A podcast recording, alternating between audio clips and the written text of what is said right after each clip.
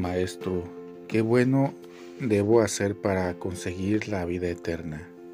Es la pregunta que se le hace a Jesús en el Evangelio de hoy. Es la pregunta de la felicidad, del sentido de la vida que siempre nos ha acompañado. Es la cuestión de la moral fundamental. De hecho, hace 30 años, en 1993, el Papa Juan Pablo II escribió una carta encíclica Veritatis Splendor sobre las cuestiones fundamentales de la enseñanza moral de la Iglesia.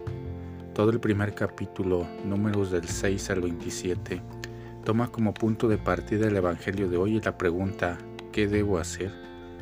Estamos cosidos por el tema de los comportamientos, las actitudes, las formas de ser, qué es bueno y qué es malo.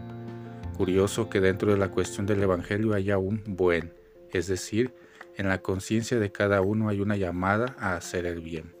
También es cierto que muchas veces no llegamos a conseguirlo.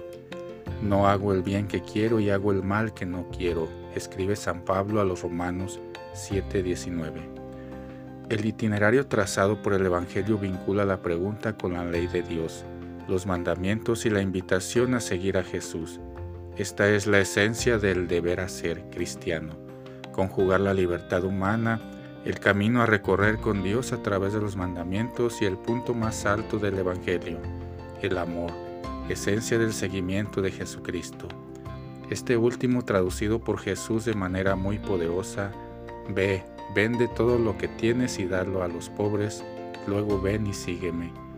No se trata de una actitud aislada o filantrópica, sino de la exigencia de que seguir significa descentralizar, expandir la vida, ser felices con los demás, hacer posible que vivan aquellos cuyas vidas están más amenazadas. Básicamente la pregunta ¿qué debo hacer? solo tiene sentido por la fe, en el encuentro con Jesucristo.